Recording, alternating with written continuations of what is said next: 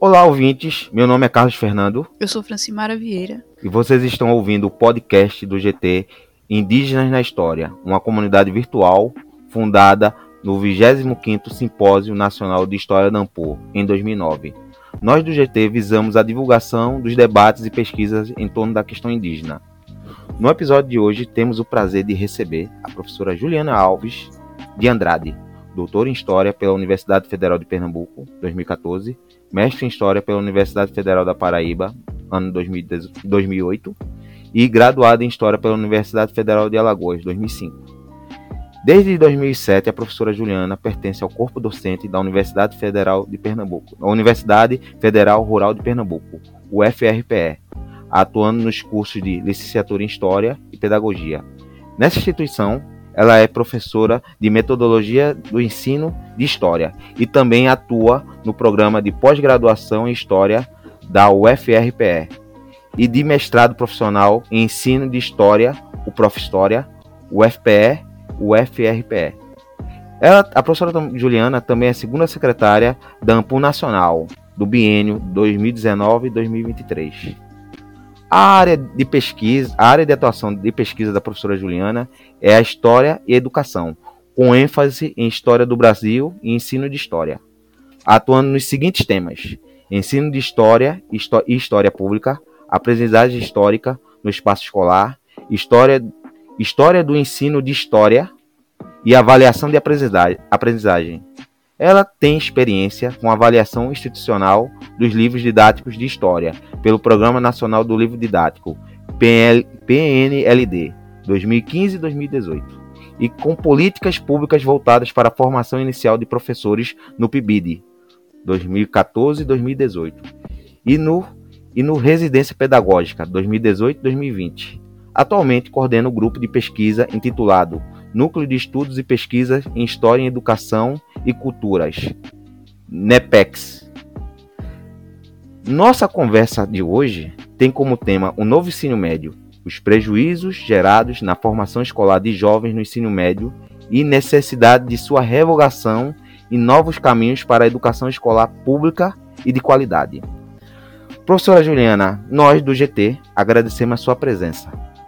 Se a senhora quiser falar, é, contar um pouquinho da sua história para nós, contar sua trajetória para o nosso público, porque o nosso público tem esse interesse de conhecer um pouquinho mais da história dos nossos convidados é, pelas suas próprias falas. Então, professora Juliana, pode falar um pouquinho da sua trajetória.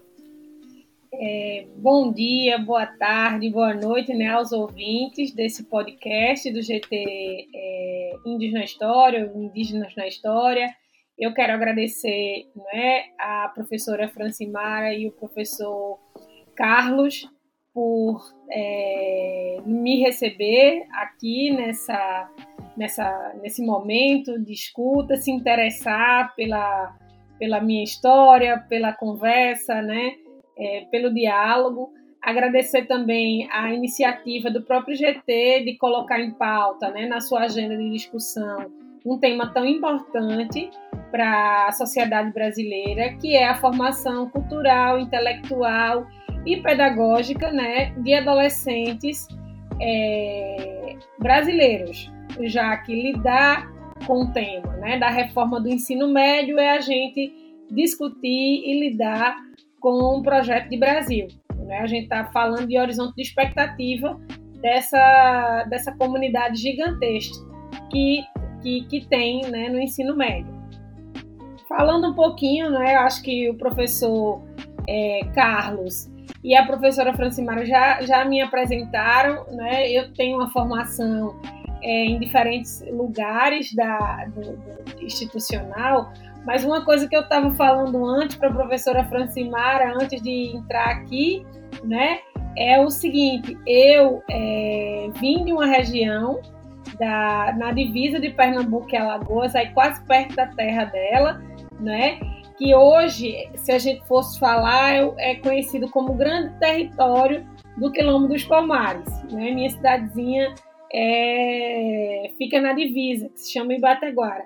Sendo uma, uma pessoa, né, uma mulher que cresceu no interior de Alagoas, eu fui migrante, né, bem jovenzinha, para a capital, Maceió, para fazer minha escolarização. Eu acho importante dizer isso.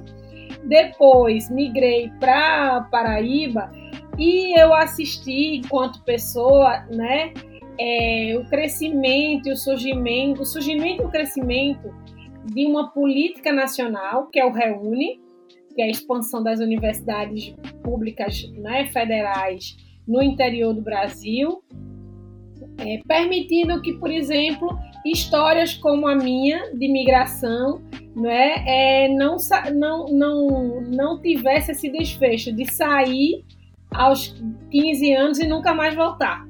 Né? Então, eu, eu gostaria de destacar isso. Dizer não é, que parte do que eu estudei na minha trajetória de vida estava ligado a esse território onde eu nasci, né? E ele só foi alterado, que foram as questões agrárias, produção de alimentos nessa região, mas que só foi alterada, né? Quando eu me tornei professora universitária, que defendi meu doutorado em 2014, e a partir de então eu me voltei a estudar o processo de avaliação da aprendizagem de crianças, e aí eu vou falar crianças porque são do sexto ao nono ano, aqui em Recife, em Pernambuco. Né? E esse interesse de estudar o processo de, de avaliação está muito ligada à relação que o professor tem com a produção do conhecimento gerado por essas crianças. Então, o que é que o professor de história mobiliza, né, para legitimar ou para validar a narrativa dessa, dessa meninada? Então, eu tenho investigado isso.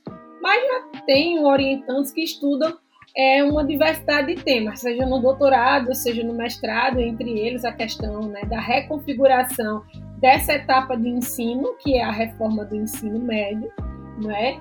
E, e as questões ligadas à BNCC e o impacto que a BNCC trouxe né, no modo da gente pensar a formação social, a formação cultural né, da sociedade brasileira, embora evoque uma gramática, uma semântica, né, é, que, que gera o aparecimento de uma coisa progressista, mas a gente sabe que é, estruturalmente a gente precisa pautar outras questões. Então eu gostaria de destacar isso, né, que eu sou uma pessoa, né, que cresci no interior de Alagoas, sou filha de funcionário público, me tornei uma funcionária pública, né, e de professora, né, de, de, da educação básica, sou filha dela. E é, hoje tenho como objeto de estudo essa educação básica, que eu me, me formei nela e tenho muito apreço por ela. Né? Acredito que tem sua grande potencialidade, porque são meus colegas que fazem. Então, por isso que eu acredito eu faço também, né? porque eu sou formadora dessas professoras e desses professores. Então, um pouco da minha história é esse. Eu tenho uma trajetória de, de né, como pessoa que fui formada na escola pública e hoje estudo nesse processo de validação, que tem um grande embate, não é? Hoje, é, nesse esse processo de validação, esse processo de reconhecimento de potência, tem um grande embate, não é? Com as políticas internacionais, né? Com a política do capital internacional, que é o que a gente chama de descapitalismo cognitivo. Né? Há um capitalismo cognitivo engendrado aí por organismos internacionais. Não sei se eu posso dizer o nome, se a gente vai ser processado ou não, mas enfim, eu prefiro é, falar né, que há sim os organismos internacionais que pautam a qualidade, que pautam, pautam o que tem que ser aprendido e o que tem que ser ensinado, né? Então eu acho que a nossa conversa hoje vai ser muito nesse sentido, que a gente, enquanto comunidade acadêmica, precisa, não é, ter clareza da agenda que nós defendemos. Né? E se essa agenda tem como ponto de partida a revogação, a gente precisa necessariamente né, apresentar que essa revogação é, da lei né, da, do novo ensino médio tem né, como princípio a retirada de um instrumento legal que eu vou chamar reorganização, mas entendam reorganização como é, uma bagunça na etapa de, de ensino que foi feito. Né? Então, a gente parte desse pressuposto né, que essa reorganização veio, na verdade, para é, desorganizar, né?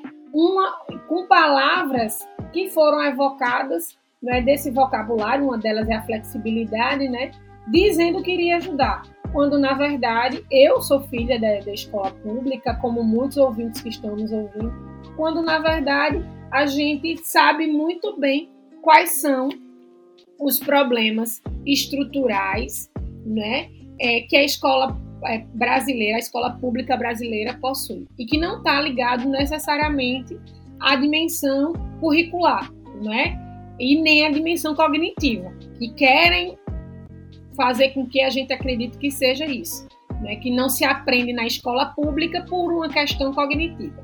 Né? E a gente sabe que não é, não é bem assim.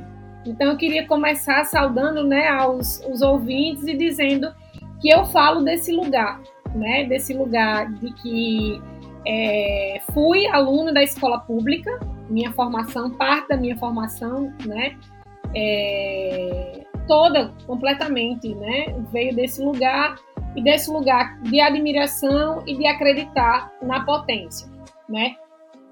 Por saber isso, né, eu não estou aqui negando os problemas. Eu também gostaria de pontuar isso, né? Que a nossa conversa também vai vai trazer esses problemas. Eu só quero dizer que esse lugar é um lugar de muita potência. Se não fosse, né, eu não estaria aqui, por exemplo, falando como professora universitária e pesquisadora né? Então, ah, eu devo muito a isso e sou né, extremamente grata às minhas professoras lá de Ibateguara, às minhas professoras lá de Maceió e aos meus professores da Paraíba e de, é, e de Pernambuco, né, que eu estudei e fiz o doutorado aqui em Pernambuco.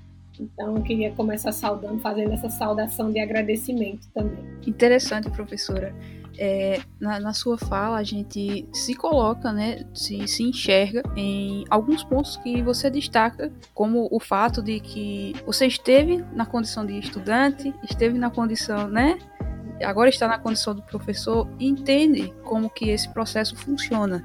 Isso é, é, extremamente necessário e como o professor Carlos leu na sua formação acadêmica, é, você esteve é, no, na direção, né, participou da, da formação de, de, iniciação dos professores, né? Eu sou atualmente residente também, né, pela CAPES, do Programa de Residência Pedagógica, é, e vejo é, nessa experiência que eu estou tendo justamente vários pontos do que você mencionou. É, a questão de se colocar, de reorganizar o que deveria ter sido benéfico, mas acabou não sendo totalmente benéfico, né? Então, assim, sua fala é, nos, nos remota, né? Muitos desses pontos que a gente vai debater bastante aqui ainda e que é de extrema importância, não só para a comunidade é, docente, né? É, é, importante também a gente, enquanto estudante, estou no processo. Então, assim, quando a gente para um pouco para ver o que realmente é a vida docente de fora, né, de longe, a gente pode até um, um pouco se assustar. E essas foram uma das minhas preocupações quando entrei na, na residência e tive esse contato com a sala de aula. Existem vários fatores que vão contribuir para a formação do estudante e são justamente esses pontos que devem ser pautados na hora de fazer políticas públicas que vão estar diretamente é, atreladas ao ensino público, né? Então, também dou as boas-vindas à senhora, vai ser uma entrevista muito proveitosa. É isso, Francimara. É, que bom, né? Já estava lhe chamando de professora, mas de uma futura professora, né? Sim, eu tive a oportunidade de participar tanto do PIBID, que é o Programa Institucional de Bolsa de Iniciação à Docência, né? Para quem está nos ouvindo, o PIBID, que foi um é, um, é um programa também do governo Lula de 2010 e tem uma longevidade, né? Espero que continue. O Residência Pedagógica também é, é, trabalhei, ele surge no momento do pós-golpe, né? E, e aí tem, né, para desestruturar o PIBID, mas eles não contavam que a gente ia fazer do residência pedagógica a nossa força, né, a nossa potência. É, eu, eu, participei todo esse debate, sabe, é, é, Francimara, de estresse que foi na universidade, não é, de reconfiguração, mas diferente do que está sendo o ensino médio, a gente se apropriou desse espaço do residência, do residência pedagógica e fez dele uma potência, né? uma potência formativa. Claro precisa ajuste, precisa de uma série de coisas, né? mas a gente transformou ele num, num, num, instrumento aliado, que é diferente do, do, do ensino médio. Então, dizer que esses programas de iniciação científica, de iniciação à docência, são tão importantes como de iniciação científica, sobretudo para fazer com que você, é, Francimara, suas colegas e seus colegas tenham essa, esse movimento para a escola garantido. Por quê? Uma residência médica ou, ou qualquer programa de iniciação científica em medicina e direito, o estudante é remunerado e ele fica tranquilo, né? Para fazer seu estágio, para se, se, inserir nesse complexo mundo do trabalho, não é? é? Sendo remunerado e sem ter que pensar em outra coisa, né? E sem ter que fazer outro trabalho. Levando em consideração que, diferente da geração minha, quando eu estudei, né, saí, fui imigrante na década de 90, que só 1% da população tinha oportunidade de fazer universidade, né? É, hoje a gente tem uma, um percentual mai, muito maior, graças a, a, ao Reúne, graças a todas as outras políticas não é, de, de, de, de inserção na universidade, a gente tem esse movimento de inclusão. E aí, nesse movimento de inclusão, a gente é, percebe que o, as professoras e os professores um investimento para conhecer e trabalhar esse espaço escolar. Então, é, é, é, extremamente importante esse programa de residência pedagógica, né? E aí permite olhar para a escola, agora não como estudante, porque a gente não desconhece a história, a escola, né? A gente sempre teve o pé na escola, seja como estudante, seja como professor. Só que quando é como professor, a escola passa a ser vista de outra maneira. A escola passa a ser vista agora como espaço de trabalho. E é isso que o residência pedagógica e a, o PIBID permite. Né? Eu escrevi um texto como é, é, num livro, né, que é a, a sala de aula como um, um laboratório historiográfico, está né, tá disponível no, na editora da, da UFRPE né, que conta um pouco isso, né? Qual é o sentimento que a gente tem agora para com a escola? E a escola tem essa essa perspectiva, essa ideia. Professora, é, nesse primeiro bloco a gente tem uma pergunta para saber um pouquinho sobre esse novo ensino médio que foi aprovado em 2017, ainda na gestão Temer, tá? Que foi a lei que foi aprovada pelo Congresso Nacional, a lei 13.415 de 2007. Em relação ao contexto da sua aprovação no Congresso Nacional, quais foram as propostas para a reformulação do novo ensino médio nacional?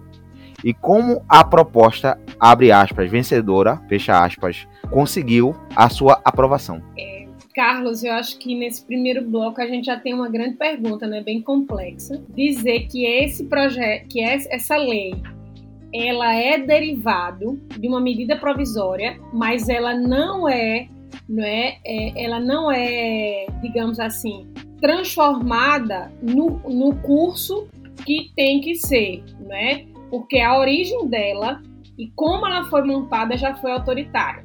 Não houve a participação, né? Foi por medida provisória, foi assinada essa emenda à Constituição que é, é, partiu da própria, do próprio gabinete da, da gestão golpe, né? Assim, dos golpistas, que é o, o presidente Michel Temer e o ministro da Educação. Aí também, né? Eu acho que a gente teria que pontuar isso. Então, a primeira coisa, essa lei tem um, um essa lei, essa ideia, né? De reformular o ensino médio tem uma história, né? Ela surge de forma autoritária né, em 2017, mas ela tem uma história porque o debate sobre o ensino médio no Brasil é bem longo. Né? Se a gente for é, acionar esse debate, é da década de 80. Né? Final da década de 80 e perpassa todos os anos 90. Porque a grande questão que se tem para o ensino médio é o debate sobre qual é o papel na formação intelectual e para o mundo do trabalho para esses adolescentes. Né? Então, acho que, que essa é a grande questão.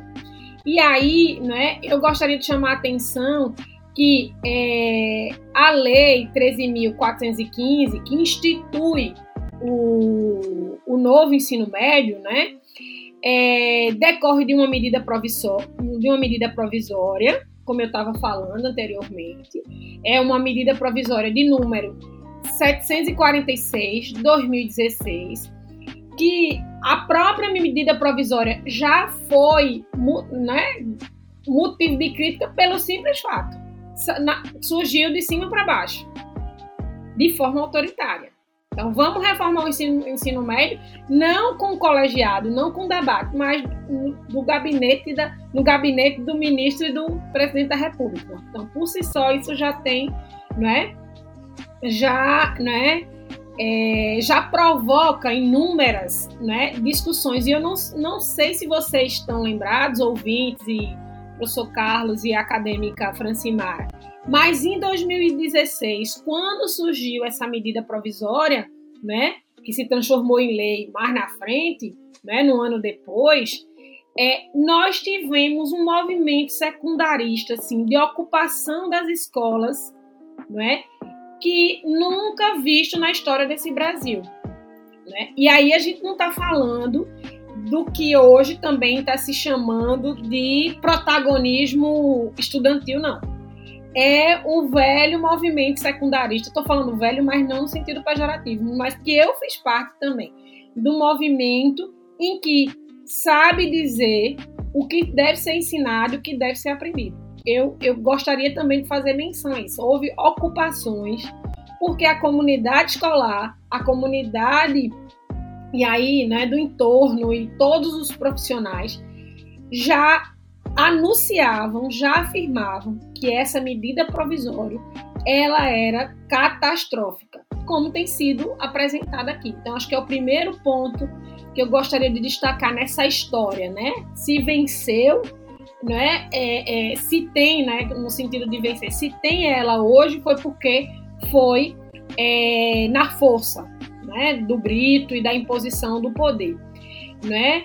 E ela surge, né? Ela cabe a gente lembrar aqui que essa MP 746 que institui no primeiro momento essa ideia de reforma do, do ensino médio, né? Se configura como uma medida de impacto econômico do governo Temer. Eu também gostaria de lembrar isso, né? Então, ela surge como a primeira proposta de emenda à Constituição desse governo golpista, né, é, que se chama a Emenda Constitucional 241. E, posteriormente, um projeto de lei de número 55 é, 2016 se transforma numa PEC 95. Então, em 2016, a gente vinha a todo momento né, contra a PEC 95. Né? É, por quê? porque ela está casada, essa reforma do ensino médio está casada com o que a literatura, a literatura chama de, de alinhamento ao novo regime fiscal, que restringe né, as despesas com as questões primárias do Brasil até né, é, sei lá, por 20 anos, que era para ser implementado em 2017. A gente ainda está vivendo esse problema. Né? A gente é, é, é, saiu desse golpe, saiu de uma gestão governamental é, é, negacionista, né? De, de, terra arrasada da educação brasileira, mas a gente ainda não saiu né? desse dispositivo legal que está tentando ser revogado. Então, não é? Essa MP, na verdade, essa de, essa MP de 2016 é uma etapa semifinal de um processo que se iniciou em 2013, né, por meio de um projeto de lei que, que tem o um número 6.840, né, que foi apresentada à Comissão Especial da Câmara de Educação dos Deputados. É uma PL né, que foi questionada pelo, pela sociedade civil também, pelo movimento em defesa do ensino, de, do ensino médio, né, por uma série de, de questões. Entre elas, né, e que vai se permanecer, é o chamado debate sobre os percursos formativos. Né? Então, desde 2013, que essa que essa essa PL ou que essa, essa lei que hoje se transformou, né, e é bom a gente historicizar isso, né, vem sendo alvo de debate né, na, na sociedade. Né? E aí eu gostaria de, de pontuar duas coisas. É, tem sido alvo de debate, sobretudo, né, desde a sua passando por várias metamorfoses aí até se transformar numa lei, né, por duas razões. Eu vou dizer por duas razões. Uma, por propor um percurso formativo que tem como princípio a flexibilidade. E aí, esse, né, lembra que eu disse no início da minha fala, que esse capitalismo é, cognitivo instituiu como sendo um elemento para melhorar os, o ensino médio é a flexibilidade. E essa flexibilidade, por exemplo, é, iria ajudar ao Brasil vencer dois grandes desafios que a gente tem no ensino médio que é a baixa qualidade, se diz, né? Que é a baixa qualidade na oferta do ensino médio aqui no Brasil, né? E a necessidade de transformar o ensino médio mais atrativo, né? Para esses adolescentes, porque a gente ainda possui altos níveis de evasão e, e, e, e, no ensino médio, que aí essa evasão ela pode ser vista como abandono e pode ser vista como é reprovação. Então, essa, esses altos indicadores de baixa qualidade do ensino médio, por exemplo, né, era visto ou são vistos por quem banca a reforma do ensino médio como questões ligadas a, ao currículo. Em nenhum momento se fala né, que há necessidade, por exemplo, de investimento infraestrutura adequada das escolas, né? em investimento na, na, na, no plano de carreira do, do professor, é? e no investimento social, maior parte, acho que 69% dos estudantes, isso é um, um, dado do próprio INEP, né, no censo, da, no censo escolar, que 69,8% das, dos adolescentes que estudam ensino médio vivem em arranjos familiares com meio salário mínimo. Ou seja, que flexibilidade é essa que vai permitir a concentração? Quando a gente tem uma grande quantidade desses nossos alunos em situação de vulnerabilidade. Então, a gente precisa, né, é, no primeiro plano, dizer que, olha, se vencer um projeto econômico de transformação do ensino médio sobre o argumento do capitalismo cognitivo. Segundo, esse, essa vitória tem mostrado o quê? Que é um desastre. Se excluiu uma formação intelectual técnica capaz de permitir conceitos, categorias que, a, que os adolescentes leem, né? Essa realidade em nome de é, a, a Folha de São Paulo, né? Fez um levantamento só em São Paulo que as escolas ofereciam mil e poucos percursos formativos, que ia de empreendedorismo, como fazer é, brownie, e aí eu vou dizer aos ouvintes, brownie é um bolo de chocolate, né? é, e como vender esse brownie, não é? Até empreender com é, salão de beleza, fe... enfim. Então veja que há uma, digamos assim, uma, uma preocupação, professor Carlos e, e Francimara, é? de dizer o que se ensina e dizer o que se aprende é, ligada a uma lógica. E como nós sofremos um golpe em 2016 por esses, por esse grupo econômico, com certeza que a formação intelectual dessa juventude estaria né, é, é, é, é sendo disputada né, por eles. Né? Eu quero dizer que no Brasil tem mais de 70% da formação no ensino médio ela é feita em escolas estaduais. Só é, pouco mais de 10%, 19% é feita é, pelas escolas privadas, 3% para os institutos federais. Então, assim, eu, eu, eu não sei se estou trocando, eu posso depois aqui ver, né? Mas eu quero chamar atenção por isso. Então, é um espaço que o capital nacional e o capital internacional tem direito, tem interesse de formatar, né? Então, se eu contei essa história para dizer assim, se ganhou no discurso, né? Se ganhou no debate. E aí, os professores que estão nos ouvindo, né, podem dizer melhor do que eu. Lá em São Paulo tem esses 1.800 percursos.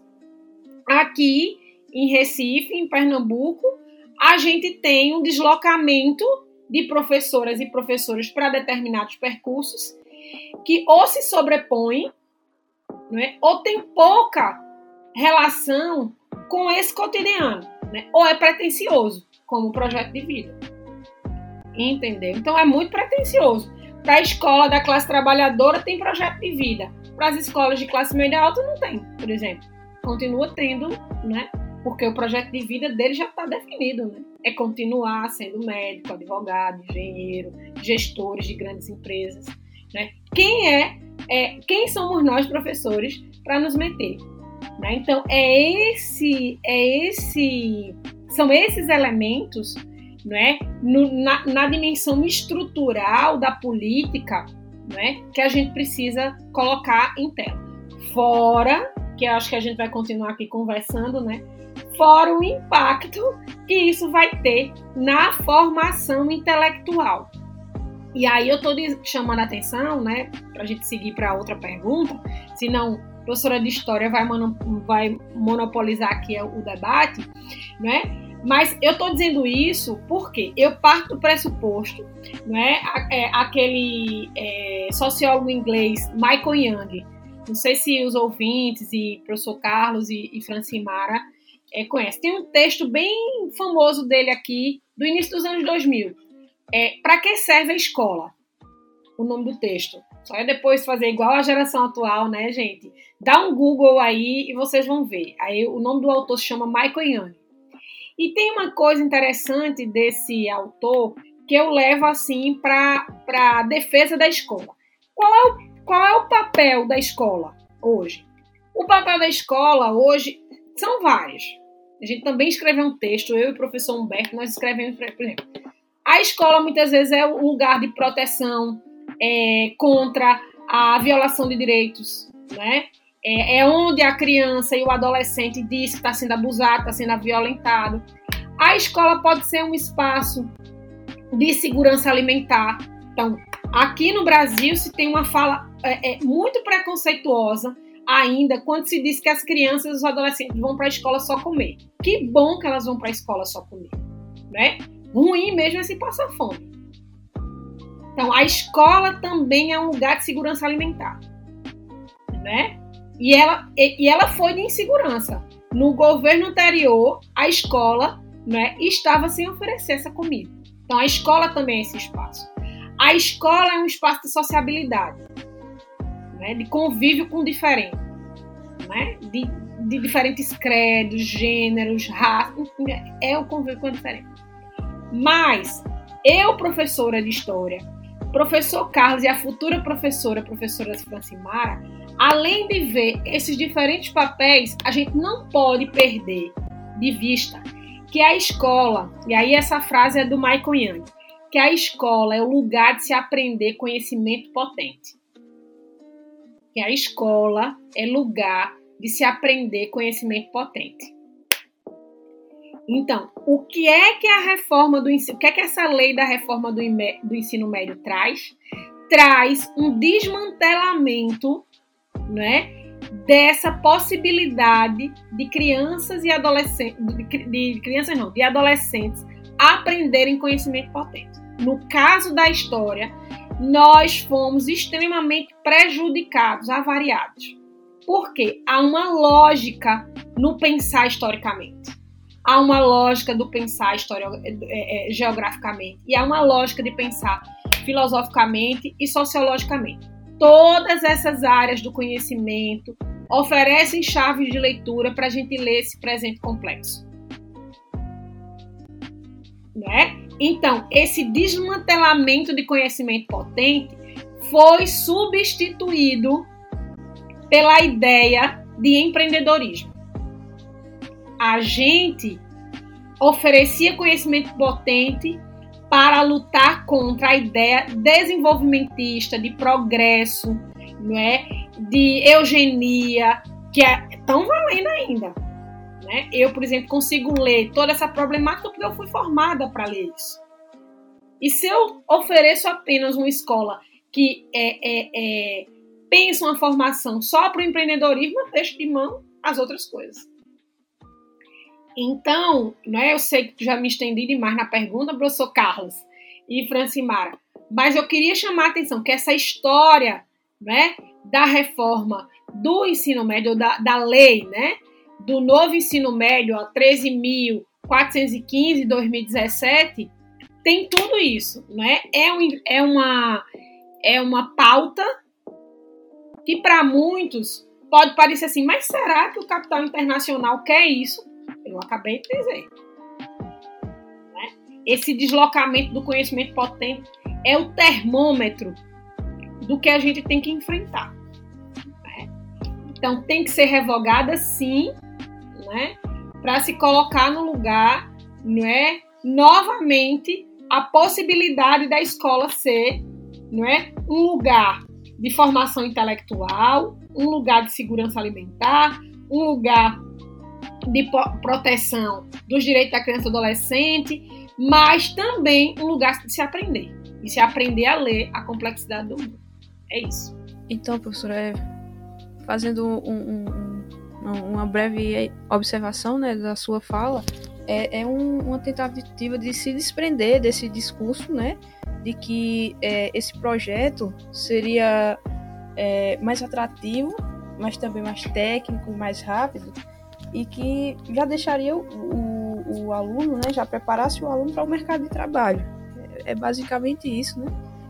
É, e que, do contrário, é, resultaria na evasão escolar, nas baixas avaliações é, e na falta de interesse dos alunos, que não funciona diretamente assim. O que seria é, mais viável seria repensar e não modificar tudo e transformar a escola basicamente numa indústria, numa fábrica já, né?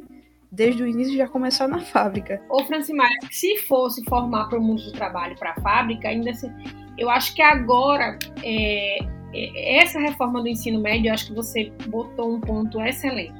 A reforma do ensino médio também traz uma outra outra ideia, né, que é do trabalhador responsável pela, pelo próprio sustento. É a ideia né, que se lutava, acho que se luta desde depois da, da, da Revolução Industrial, brincadeira, assim, mas é, é, é a ideia de que o Estado não é responsável por essa pessoa. Então, vocês viram que eu acabei, né, na minha fala inicial, que eu disse, eu sou filha de funcionário público, eu me tornei uma funcionária pública. Né? Eu tenho a ideia de como o Estado é importante, seja na saúde, na educação, não é, na alimentação, é, é como um provedor do bem-estar, como um provedor do meu desenvolvimento. Hoje a gente tem uma geração de trabalhadoras e trabalhadores que acha que previdência social é uma esmola, é um direito do trabalhador. Que é uma esmola o Estado prover vagas para o trabalho. Entende? Então, essa ideia do empreendedorismo, do você é o responsável, né, para usar, se aportuguesando aqui a, as ideias norte-americanas, ela é muito complicada, muito difícil, né? Porque além do aspecto né, formativo, tem as questões ideológicas aí, né? De que quem é esse trabalhador? Né? Eu acho que o ensino médio sempre teve esse, esse dilema, né? Aqui no Brasil, desde o século XIX, tem estudos que mostram isso. Né? E, e, e a gente ainda tem uma educação, é, eu acho que foi minimizada depois da, da 5692 de 71, né? Eu acho não, com a LDB foi amenizada essa, essa disparidade do que foi implementado lá no século XVI pelos jesuítas dessa escola dual, escola para ricos, escola para pobres. Né? A gente teve um tipo de ascensão a partir da, da formação, mas a, o, a, a reforma do ensino médio retoma isso, institucionalizando em lei. Né? Institucionalizando em lei. Né? Que para a classe trabalhadora é preciso só saber ler, contar escrever e fazer né, uma perspectiva e ter uma perspectiva ocupacional. Quando, na verdade, né, é, se formar para o mundo do trabalho não tem problema. Eu não estou aqui criticando, eu acho que tem que ter. Agora, o que não pode ser, né, Francimar, e aí eu acho que sua fala foi bem importante por conta disso, é que eu vou só oferecer isso para a classe trabalhadora. Não é uma escolha também, como foi colocado, né? é uma imposição. E aí a escola, que é um lugar de oferecer todo o capital cultural, todos os bens culturais, né, que essa humanidade produziu, ela se torna um instrumento né, limitante. Né? E aí, assim, as, os percursos, que a gente pode falar mais na frente, né, os percursos, né, assim, não tem nada a ver com formação profissional. E isso eu acho que os institutos federais têm propostas, sabe? Né? Conciliar a formação intelectual e cultural com a formação para o mundo do trabalho. Isso é uma coisa. A outra coisa que a gente precisa ver, que aí eu vou, eu não sou professora da, da rede estadual, da, da rede integral, né? mas essa história de ensino integral, também essa, essa, essa caixa de Pandora precisa ser aberta. Né? Há uma sobrecarga de, forma, de, de conteúdos né, para essa meninada, é, que agora sem conteúdo clássico, né, sem conteúdo importante, há uma sobrecarga. Se passa o dia inteiro na escola, quando na verdade a concepção de formação integral é desenvolver várias, né, é a, dimensão artística, estética, né, motora. Isso não acontece. E eu falo de um lugar, né, eu falo de Recife e de Pernambuco, que é um, um lugar que importa essa ideia. Né? Essa ideia de que né, quando a gente sabe que as escolas não têm banheiro, quando a gente sabe que as escolas não têm um lugar para o descanso, para um espaço de sociabilidade, as, os adolescentes ficam nos corredores deitados, os banheiros sem pia, sem vaso. Então, é muito fácil falar, né, de que a educação ela reintegra, regenera, né, como se falava no início do século XX. E é efetivamente colocar essa proposta. Eu não sei se eu posso falar tudo isso, mas eu me sinto à vontade porque eu não posso ser processada, porque eu não estou falando nenhuma verdade. É só registrar as imagens. O ouvinte que está nos ouvindo, né, pode, como professor, pode muito bem se certificar disso. Perfeito, professora. É, então, voltando para uma temática mais social, né, que enfatizamos, enfatizamos aqui é, no podcast do GT, é, que é a história e a luta e as lutas e as conquistas indígenas, né? Então a gente pensa o seguinte, na seguinte problemática: como seria trabalhada é, datas comemorativas como o Dia dos Indígenas, né? Que é comemorado dia 19 E se há uma chance de datas como esta cair no miticismo, né? Num dia sem fundamentação histórica e sem abordar o real significado da data. Então, Francimara e professor Carlos, né? Eu, eu, eu fico muito feliz. Eu converso bastante com um professor que acho que todo mundo do GT já conhece, que é o professor Edson Eli Silva. É um grande intelectual, né, dessa área do, da história indígena e um grande pesquisador. É, aqui a gente, eu sempre converso com ele no sentido de trazer algumas provocações. É, hoje, né, na, na, no cotidiano escolar, é, a forma como as celebrações, a forma como os conteúdos se fazem presente, né, não é tão simples como a gente, se fosse uma conversa de bar aqui, a gente diria, né? mas ela tem uma complexidade. É, as celebrações, ou o que a gente chama de datas comemorativas, é, me parece que hoje, em menor proporção, sobretudo no dia do índio, como é chamado, né, me, aparecem uma vez ou outra no calendário. Né? Então eu penso que isso daí é, tem, tem surgido é, com, com, menor, com menor, uma menor proporção. Mas ela, ela, ela ainda se faz presente. Né? E ela se faz presente né? É, não é porque a lei, né, a, a 11.645, ela, ela, ela foi, é, ela não foi eficaz, ela não, não é isso, né? É porque a gente tem uma cultura escolar que tem suas permanências. E as suas permanências estão em gestos, narrativas e práticas.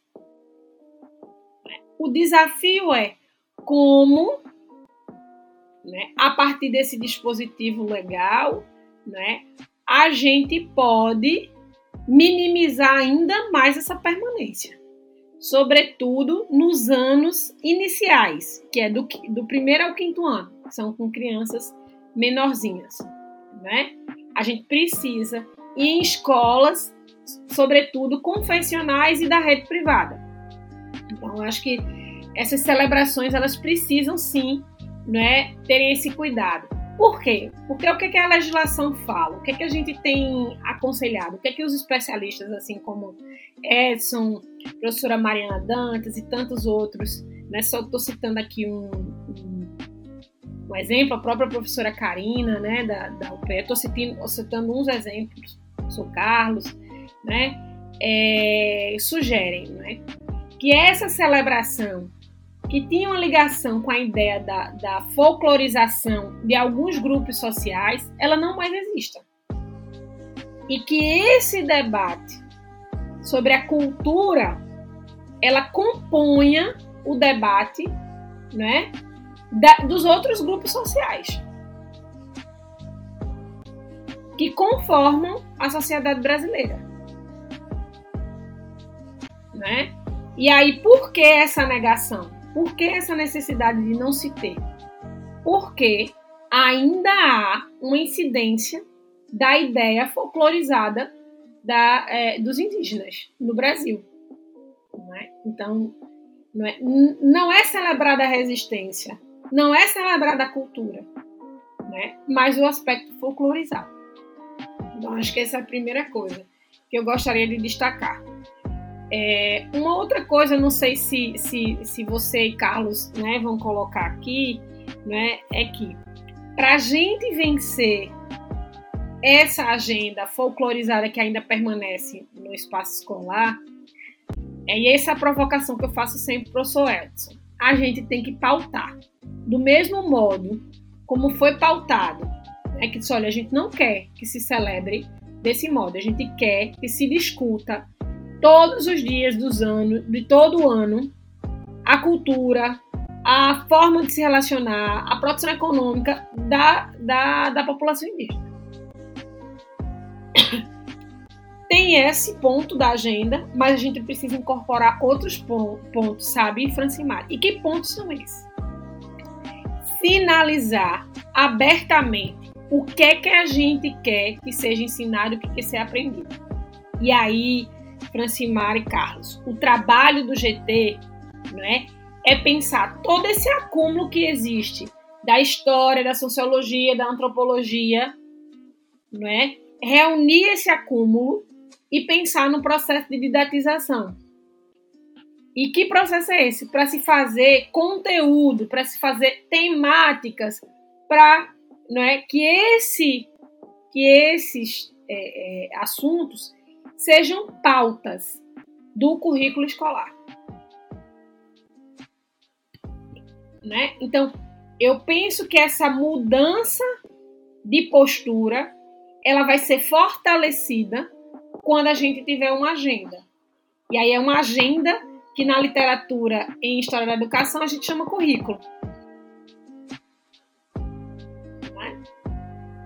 E, é uma agenda que enfrenta, por exemplo, e eu também sei que vocês vão tocar mais na frente, né? essa ideia que hoje a BNCC traz, né?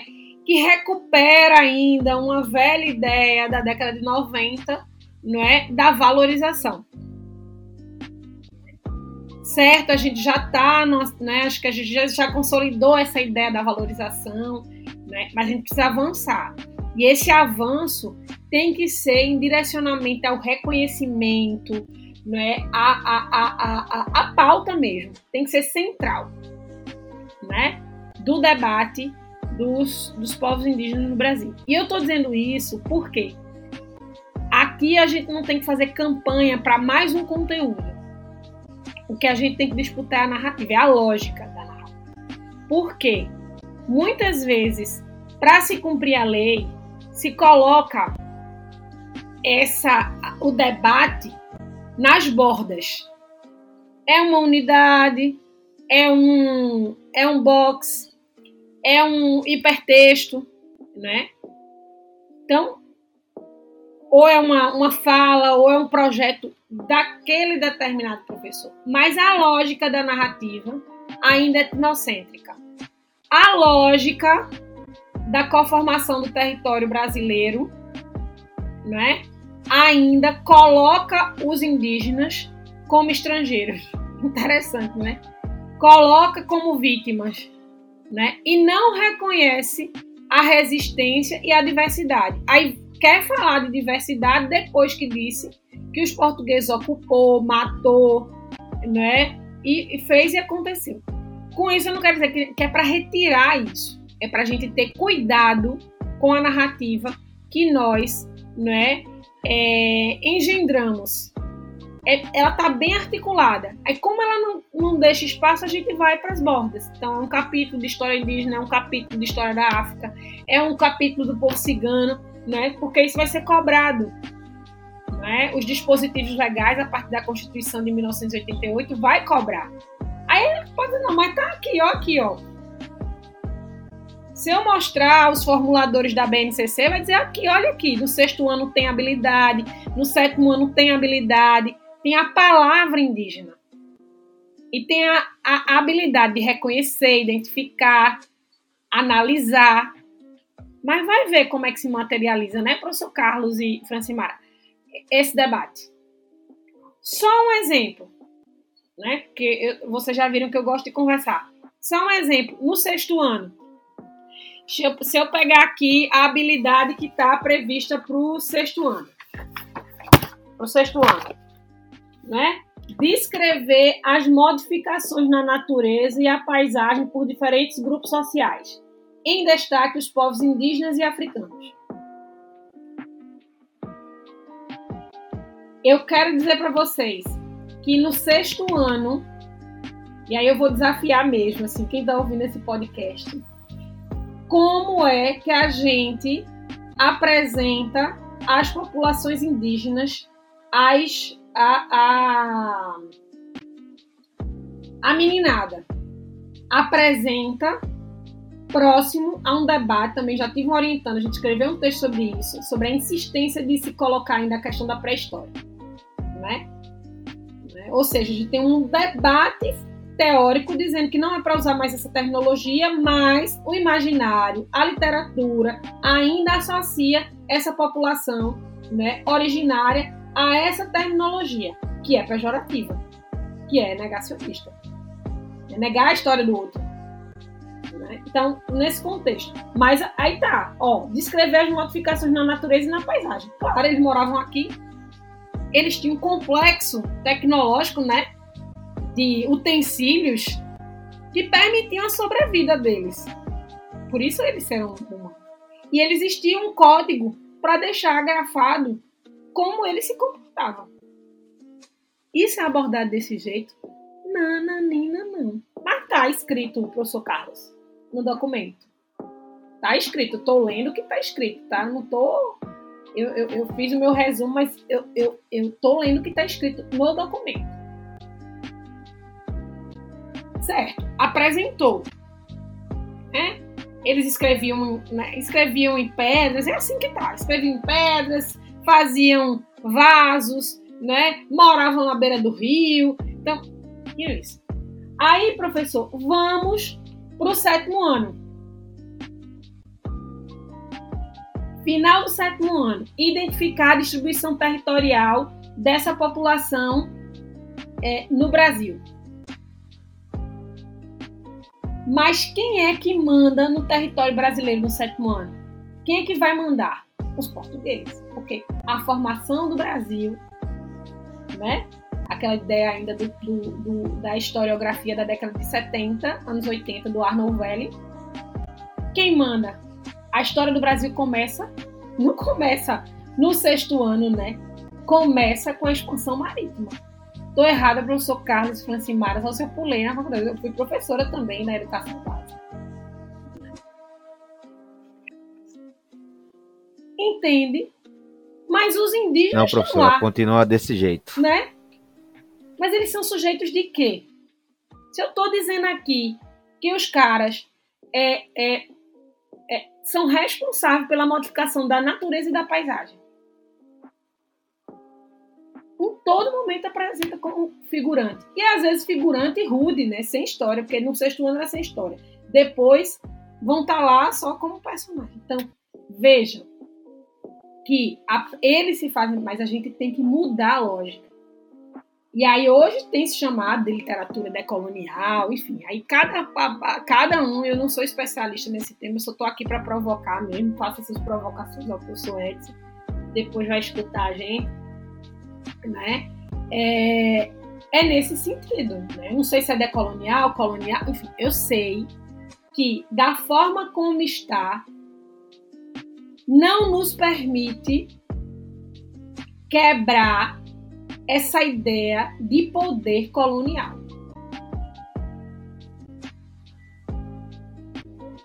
Que onde o lado da força da narrativa é Portugal. E ainda a fundação do Brasil se dá lá, com a chegada dos portugueses. Ou não, com a expansão marítimo comercial, na verdade. Né? Com a chegada não, é com a expansão. Entendeu? Então é isso que tem que ser disputado. E é isso que o GT, né, me parece, precisa ser disputado. Por quê?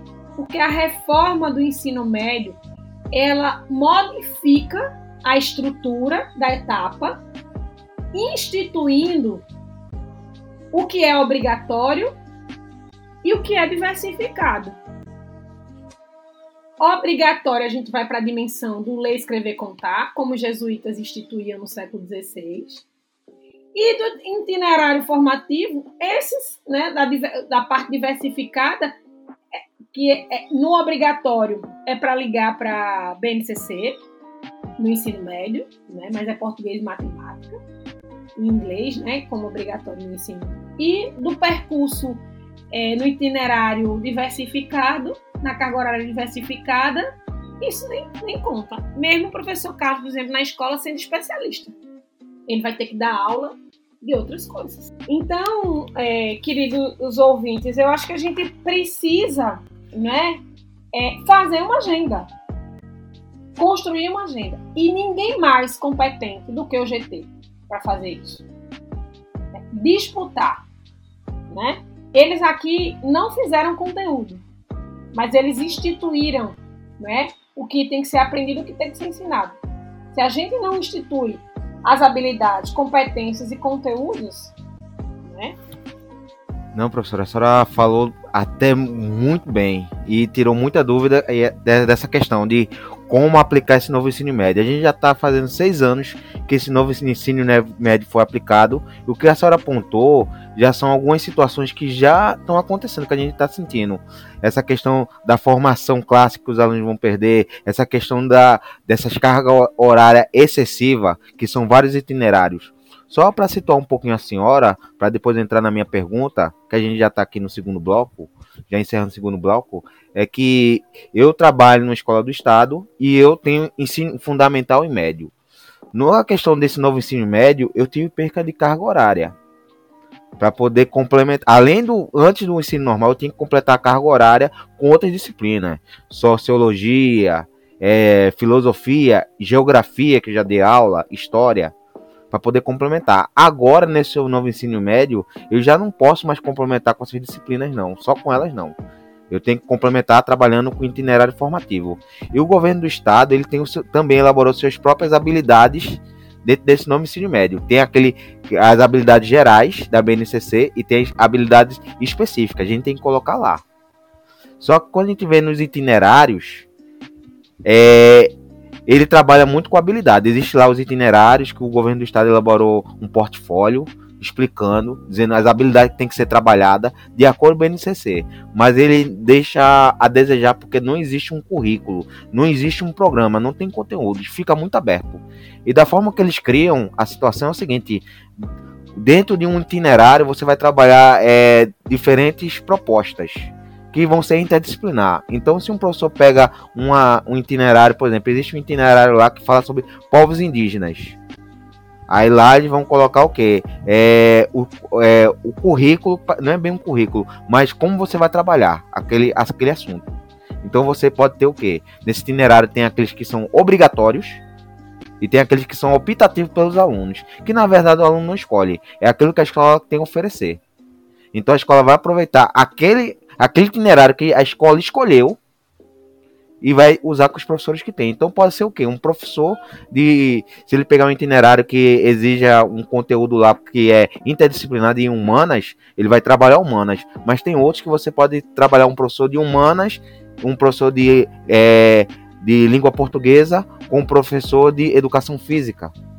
Pode acontecer. Tem um itinerário lá que pode ser trabalhado um professor de é, língua portuguesa ou de literatura e um professor de educação física. Teve uma. Isso foi o semestre passado, o ano passado, no primeiro ano, que eu peguei uma, um itinerário chamado matematização. Entrava matemática. Tinha iniciação científica, que podia ser trabalhado professor, é, o professor de humanas, que seria metodologia científica, até eu conseguir trabalhar.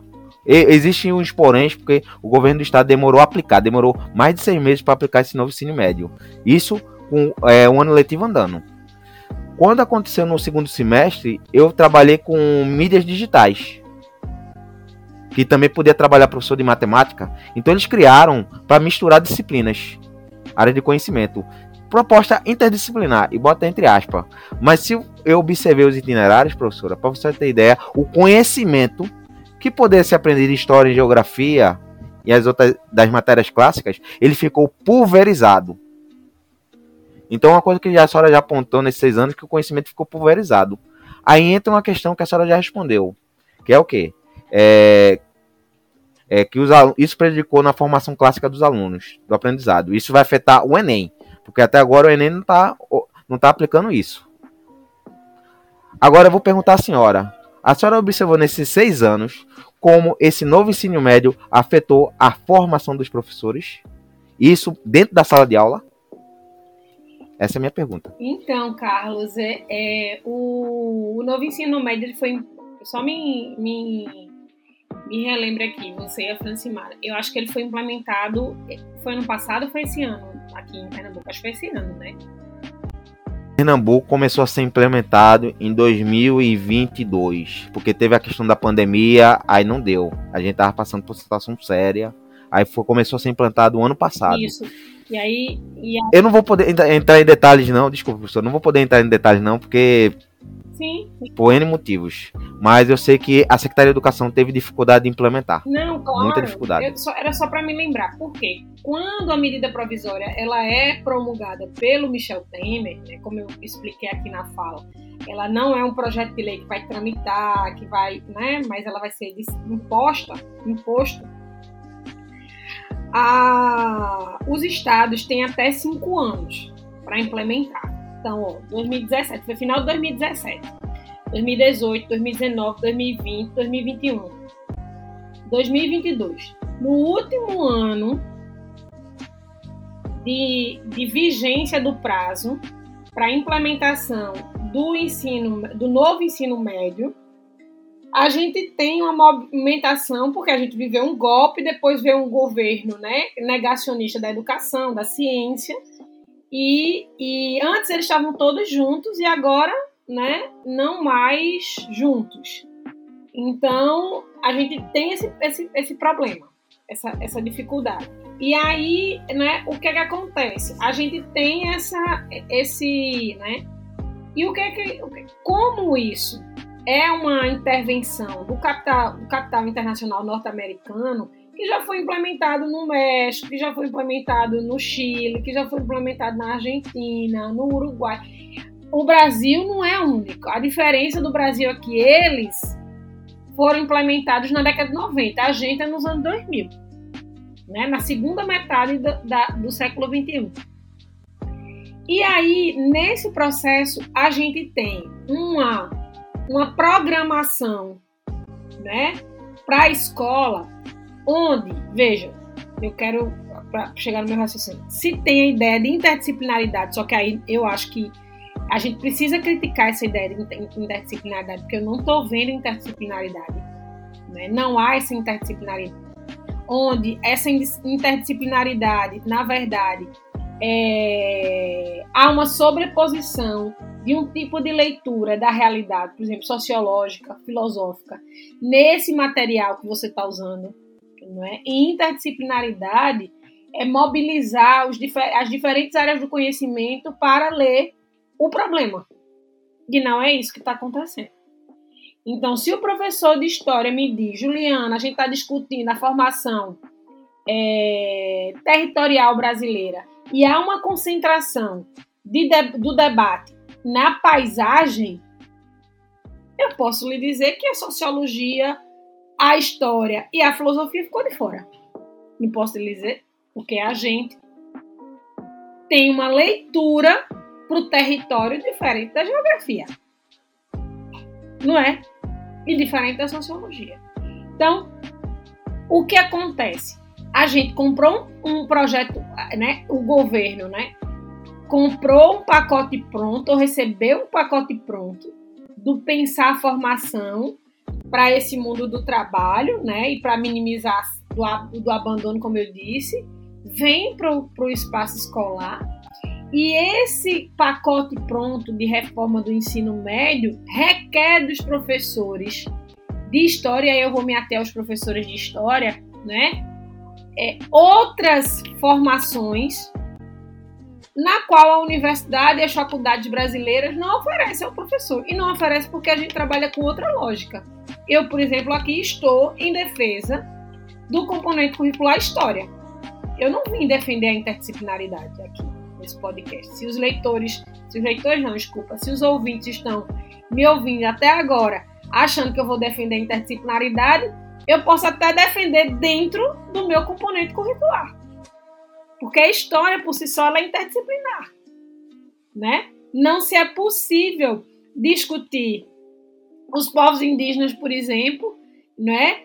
Anterior a, ao, ao, no século XII, século XIII, aí usando uma, uma, uma, uma categorização né, é, é, é, romana do, do tempo, sem, sem a ajuda da arqueologia e da antropologia. Entenderam? Então, eu acho que a ideia de interdisciplinaridade que, a, que, a, que, o, que o novo ensino médio traz é, é preciso problematizar. Né? Então, é preciso. A outra coisa que o ensino médio traz, né, e que a gente precisa prestar atenção é que essa formação de história ela é totalmente escanteada. Tanto é que a maior parte dos trabalhos, dos artigos que tem, né, a, na crítica sobre essa estruturação curricular, é, faz, remete-se né, à, à ideia do currículo da, da, da ditadura militar, do, da 5692, de 71. Então é feito essa, essa analogia. Então eu penso né, que o currículo de história, né, nesse momento, ele foi totalmente, é, é, é, digamos, secundarizado, para não usar outra palavra, né, secundarizado em nome né, de uma formação de conteúdos que dessem conta dos problemas do presente. Ora, eu não posso discutir o racismo institucional sem discutir história. Eu não posso discutir a forma preconceituosa e violenta na qual a sociedade brasileira tem, né, para a população indígena sem discutir a, a história. E eu não posso enfrentar a dificuldade do debate sobre diversidade cultural sem história. A aprendizagem conceitual, né, como ela ocorre com os adolescentes e no espaço escolar, ela é um pouco mais complexa do que a reforma do ensino médio propõe, não é? E aí, o que é mais grave nisso tudo, que foi uma coisa que o professor Carlos é, tocou aqui, essa estrutura de privar os adolescentes de ter acesso a esse debate, que é fundamental para ler a desigualdade no Brasil, só acontece na escola pública. Por quê?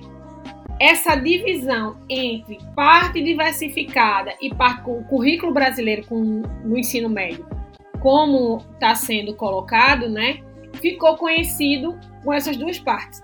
Essas duas partes, na rede privada para a classe média alta, não vai interferir, porque a parte diversificada vai ser vista no contraturno. E o contraturno vai falar de uma série de coisas. Né? Por quê? Com medo de ter um impacto na chegada dessa, desse adolescente de classe média ou classe média alta nas universidades brasileiras. Que ainda tem a meritocracia, né? Ter acesso ao capital cultural, que não deveria ser, a luta nossa é para não, né? ainda é motivo de você se sair bem no, no Enem, no concurso, em, em concurso né, para qualquer que seja a área. Então, isso é o que está. A universidade, é, na formação dos professores de história, é, a gente oferece uma formação para trabalhar com conteúdos de história. Se o professor Carlos trabalha com iniciação científica no ensino médio e ele se apropria de categorias, por exemplo, que é trabalhado na universidade,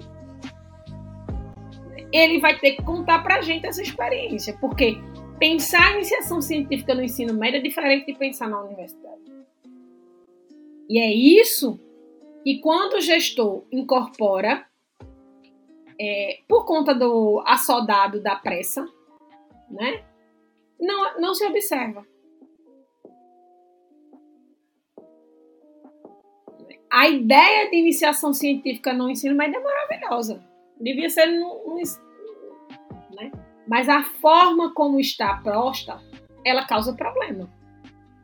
Causa problema porque o professor não tem uma formação para, né? Porque isso foi importado de um determinado lugar, né? E é um problema porque replica categorias e materiais que foi produzido, né? para um determinado nível de ensino, etapa de ensino, em outra. Então, Carlos, a gente não tem uma, não oferece em sua maioria uma formação para esse tipo de estrutura que o Enem, que o Enem, ó, que o, a nova, o novo ensino médio propõe. A gente oferece uma formação curricular, né? E tem seus problemas, tem seu problema.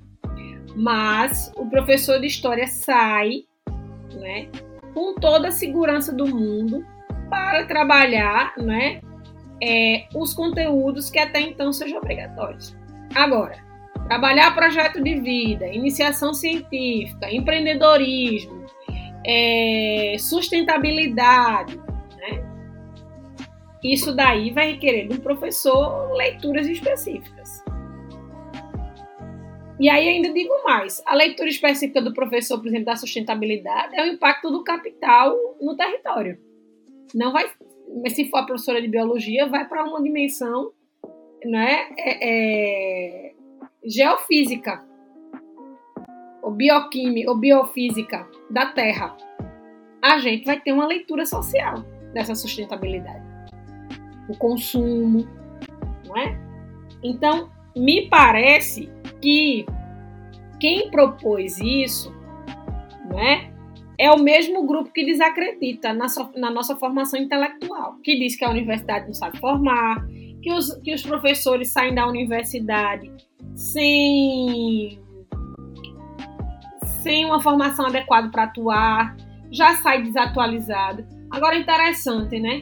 Quem é que passa nos concursos? Quem são os professores? Eu mesmo tenho o maior orgulho, né, Carlos, quando eu vou para as formações. A sala inteira, um auditório de 300 pessoas. Eu conheço uns 220 pessoas do auditório de 300, porque foram meus alunos. Eu contribuí com essa formação. Tem problema? Tem. Muitos problemas. Mas os problemas não estão no currículo.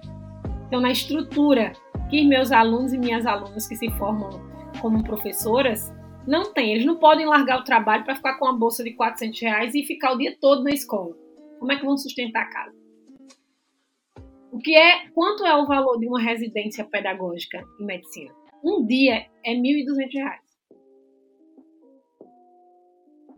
E Francimara, quanto é o valor da residência pedagógica para o mês inteiro? Então, é esse tipo de coisa. E aí eu não estou justificando os problemas porque a gente. Eu estou dizendo que a gente precisa de estrutura. Para ter uma formação intelectual do professor que dê conta dessa lógica insana que o capitalismo cognitivo impõe, para resistir ou para fazer alguma coisa, precisa ter tempo. E tempo no capital é dinheiro. Né? Então, eu tenho muito orgulho de que né, 90% dos professores em Pernambuco foram, saíram de nós, saíram das nossas universidades públicas. E, e eu posso ter vocês, e a quem engendrou a nova reforma do ensino médio, quem diz que o professor não sabe muito. É, sabe tanto, sabe tanto, que na manha, como se diz aqui em Pernambuco, a esses ataques. Está resistindo a esses ataques que na manha está resistindo a esses ataques. Que bom! Foi isso que foi ensinado lá na universidade. E aí esse recado é para quem, quem vai lá né, na Câmara dos Deputados é, dizer que essa reforma é boa. É claro. Claro que vai ser boa esse grupo de empresariado. Né? O trabalhador acha que a Previdência é esmola, o trabalhador acha que esse tipo de conversa sobre racismo, preconceito, é, é, falta de direitos sociais, isso é, é mimimi. Né? Isso é excelente. Agora, ainda bem que a escola provoca.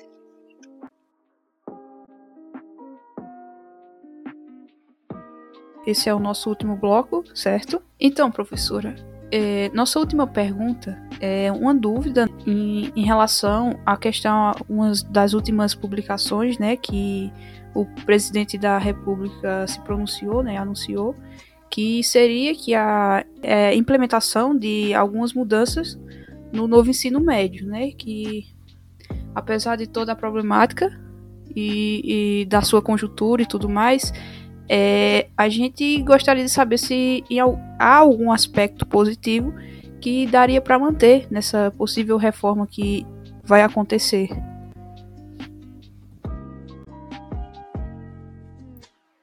Francimara, é, é, o interessante desses suportes digitais né, é que ele vai gravar a minha, minha consideração para sempre, né, Carlos? E eu posso assim, eu não posso nem dizer como dizia um famoso sociólogo presidente, né? Eu posso dizer, porque quando a gente escreve e fala, fica gravada, é para sempre.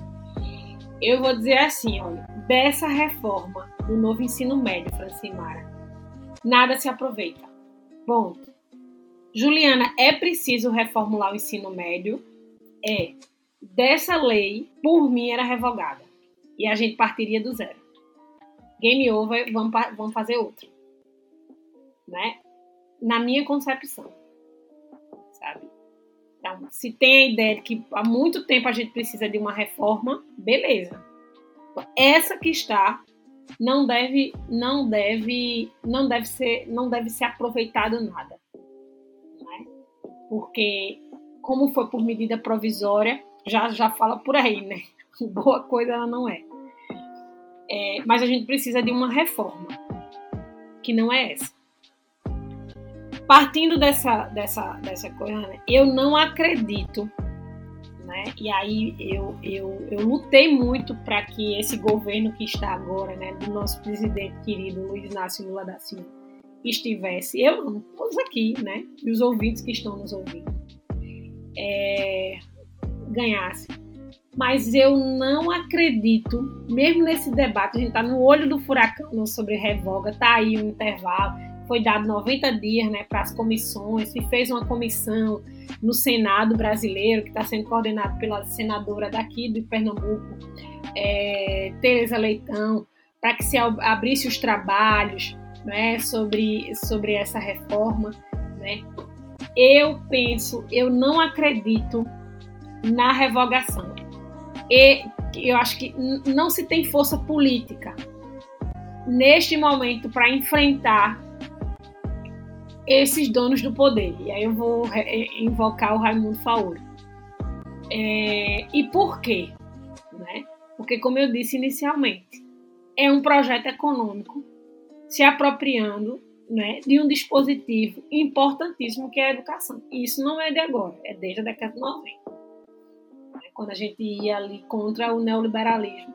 Né, e agora o neoliberalismo, na década de 90 eles não conseguiram, conseguiram agora. Então, o que vai sair Francimara, é um ajuste.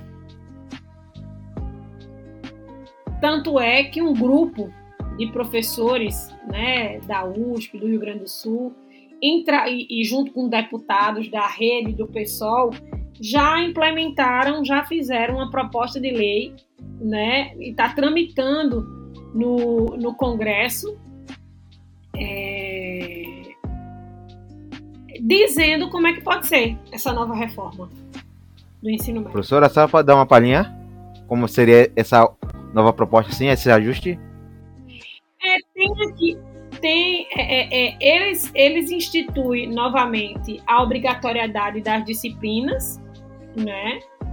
Reduz a, a, essa coisa dos itinerários, carga horária dos itinerários, e insere né, a, a diminui o que eles chamam, o que se chamavam né, de, de dimensão comum, uma carga horária comum, que era 1.800 horas, né? Eu acho que é isso, 1.800 horas para carga horária comum.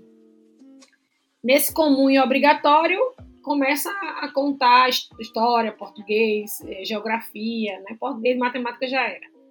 Mas eu, esse debate, né, dos deputados pernambucanos, tem um deputado daqui, que é o Túlio Gadelha, mas tem outras professoras, a professora Carla Boto, Carlota Boto, tem o Daniel Cara, é um grupo de Jacqueline Moll, são especialistas que montaram isso. Né, esse projeto de lei se associaram a esse grupo de deputados e encaminharam. Em paralelo a isso, tem esse grupo coordenado pela Tereza Leitão, né, que foi instituído pelo governo federal, para fazer uma série de audiências, para escutar especialistas, para dizer, olha, a reforma não tem como. Então a gente está nesse impasse atualmente. Né? E aí eu vou com esse outro grupo que já vai né, ali e diz, olha, a gente precisa de outro, outro projeto de lei né, para instituir o, o, o, ensino médio. Né? É, depois eu posso passar para o professor Carlos para ele deixar o link lá para quem quiser ler né, o, o arrazoado né, que fundamenta esse projeto de lei, esse novo projeto de lei, não é o da lei que a gente está tá falando, mas é um novo projeto de reforma do ensino médio. Né? E aí não se aproveita por essa série de questões que eu, tô, que eu acabei de dizer, sabe, Francimara? Né? É, há, uma precarização na formação desses sujeitos. Há uma, não há uma, uma, uma formação para o mundo do trabalho, que eu também queria dizer isso. Formação para o mundo do trabalho não é ensinar o outro a, a, ser, a, a produzir serviço. Formar para o mundo do trabalho é ter um profissional que tem autonomia né, intelectual e política para entender o seu papel sendo desempenhado naquela função. E do modo como está sendo posto nessa, nessa lei do, do ensino médio, a gente é ou empreendedor ou trabalhar como um, um serviço, né? sem direitos. E para que direitos? Para que reforma? Né? Tem que reformar o mundo, a reforma trabalhista mesmo, que se ganha muita coisa. Né? Então, eu penso, né, nesse último bloco, né, que dessa reforma que está posta a gente não deve, a gente tem que investir em outro projeto.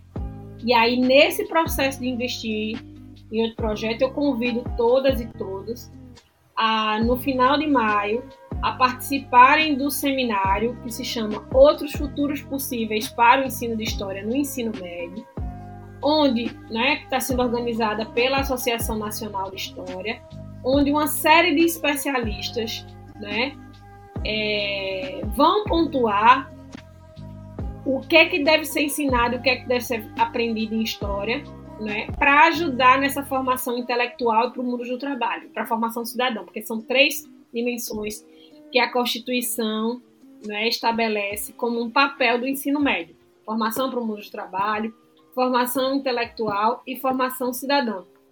Né? E aí esse grupo, esses especialistas, né, né, assim como eu e outros, vão colocar isso. Por quê? Nesse interim, né, de disputa, que projeto de ensino médio queremos, nós precisamos agenciar. Nós precisamos dizer qual é o nosso projeto.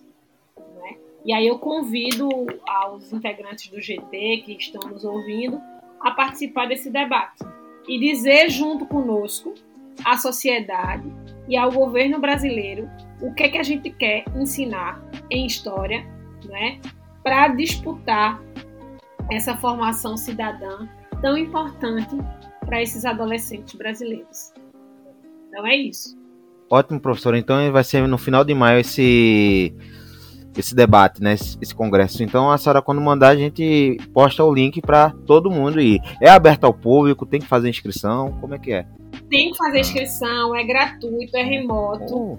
Né? É, o evento vai acontecer dia 30 e 31 da, das 8 horas da manhã até as 18 horas, então tem uma programação é, é, extensa. Se a pessoa não puder participar, tem emissão de certificado. Se a pessoa não puder participar né, é, de manhã, vai à tarde, então é de, de 8 às 18. E no dia 31, à tarde, uma parte da tarde, a gente vai ter um fórum onde vai se ler um documento produzido durante o seminário para circular e dizer assim, olha, nós acreditamos que é, o ensino de história nos ajuda a pensar isso, isso, isso, isso, isso. Então, do ensino médio a gente tem que pautar, tem que agenciar. Né? Caso contrário, vem o capital internacional e diz assim, não, história não é obrigatória, não. E deixa eles ensinando isso. Né? E não é bem assim. A gente tem que disputar a agenda. E a gente está aí, tem muitas ferramentas. A gente conta com o GT de, né, de índios na história para justamente nos ajudar a montar essa agenda. Ok. É, caros amigos ouvintes, aqui essa ó, essa entrevista aqui vai precisar de mais outras oportunidades, porque tem muita coisa para se falar. É, e aqui eu vou procurar encerrar nosso último bloco de perguntas porque a gente já está aqui dentro, a gente já está chegando dentro do nosso limite também da entrevista. É, agora eu vou deixar para considerações finais para a professora Mariana, para a professora Juliana, tá? E em relação ao GT, nós do GT daqui do podcast, professora Juliana, a gente agradece profundamente a sua participação e a gente também vai convidar a senhora para é, outras entrevistas, porque esse, essa necessidade de revogar o ensino médio, que eu sou totalmente a favor, para criar outra coisa melhor, não voltar aquele modelo anterior, mas o que está não serve nem para os alunos, nem para ingressar à universidade e nem para ingressar não ao mercado de trabalho, que eu acredito que esse novo ensino médio não é para integrar o, o, jovem ao mundo do trabalho, que é um mundo mais amplo, que é um trabalho inte intelectual, cultural. Esse novo ensino médio aí que foi criado na gestão Temer foi para transformar o jovem em mão de obra barata para não entrar numa universidade pública. Esse é o, é o meu ponto de vista. Então, sou também a favor. É isso. Então, a gente vai precisar conversar outras vezes. A gente vai convidar a senhora novamente, assim que possível, quando, a, quando essa, esse novo ensino médio avançar, porque é um debate que os professores têm que participar. E a gente aqui do GT e do podcast, a gente agradece muito e a gente quer que a senhora seja nossa, é, nosso convidado sempre que possível para participar das nossas conversas. Professora, muito obrigado. E agora a senhora fica com considerações finais. Aí, se a senhora quiser fazer sugestões de livros, sugestões de autores, para que o, o, nosso público possa acompanhar. Aí fica à vontade, professora. Eu agradeço ao professor Carlos Fernando, né, por ter é, se disponibilizado a a participar desse momento e a ter me convidado, né, ter considerado meu nome, a, a, a futura professora Francimara por ter também mediado essa conversa. Agradeço ao GT e aos ouvintes do GT por é, também é, é, é, é, terem me conferido esse, essa, essa honra né, de participar aqui. Dizer que esse debate sobre a reforma do ensino médio tem muitos textos bons, mas eu vou indicar uma professora que coordena o Observatório do Ensino Médio, um texto dela, os textos dela, se chama Mônica Ribeiro, da Federal do Paraná. Ela coordena o Observatório Nacional de Ensino Médio, tem aí né, enfrentado várias, várias é, batalhas, né? tem os textos de educação integral, né, de formação integral, é, da professora Jaqueline Moll, que eu acho que, que merece né, é, dar uma olhada. Os textos da, da querida historiadora, né, professora da USP, Carlota Boto, né, então, a invenção moderna da escola, eu acho que cabe isso né, para a gente discutir o papel. Então, eu gostaria de destacar essas três pesquisadoras na nossa fala hoje. Né? Com relação à a, a, a, reforma do ensino médio e, a, e, e, os ataques que a disciplina de história sofre, né? tem os textos da professora Flávia Caime, da Helenice Rocha, do Luiz Fernando Serri, eu acho que é, dão conta de explicar né, essa, essa batalha agradecer, dizer que todo mundo escute aí com cuidado, com paciência, qualquer intervenção fora né, da, do eixo, é só me escrever e, e, e mandar e-mail que a gente conversa mais. Eu vou pedir ao Carlos e à, à Francimara, né, que quem tiver curiosidade, contato, entre em contato com o podcast do GT, e aí o podcast oferece meu e-mail e eu fico à disposição né, daqui de Recife, a gente agradece esse esforço que o GT tem de falar para a comunidade, né, num instrumento tão importante. Então, eu agradeço. Bom descanso né, a todos e, e é isso. É, gente, agora a gente encerra nosso podcast novamente em nome do GT do podcast. Nosso muito obrigado, professora Juliana. E nossos ouvintes, gente, a gente vai ter outras conversas sobre isso, que não vai terminar agora não, vai ter outras oportunidades. Então quem tá ouvindo aqui, gente, ó, dê um joinha, a, compartilhe com os colegas, faça sugestões também, que a gente está aberto para sugestões de, de temas. É, também acompanhe nossas notícias no YouTube, é, nos nossos blogs e principalmente no Instagram. Que o nosso GT a gente está atuando em todas as mídias disponíveis. Então, desde já, agradeço a todos e tenha uma ótima semana. E mês que vem temos uma nova entrevista, tá certo? Até mais, tchau. Tchau.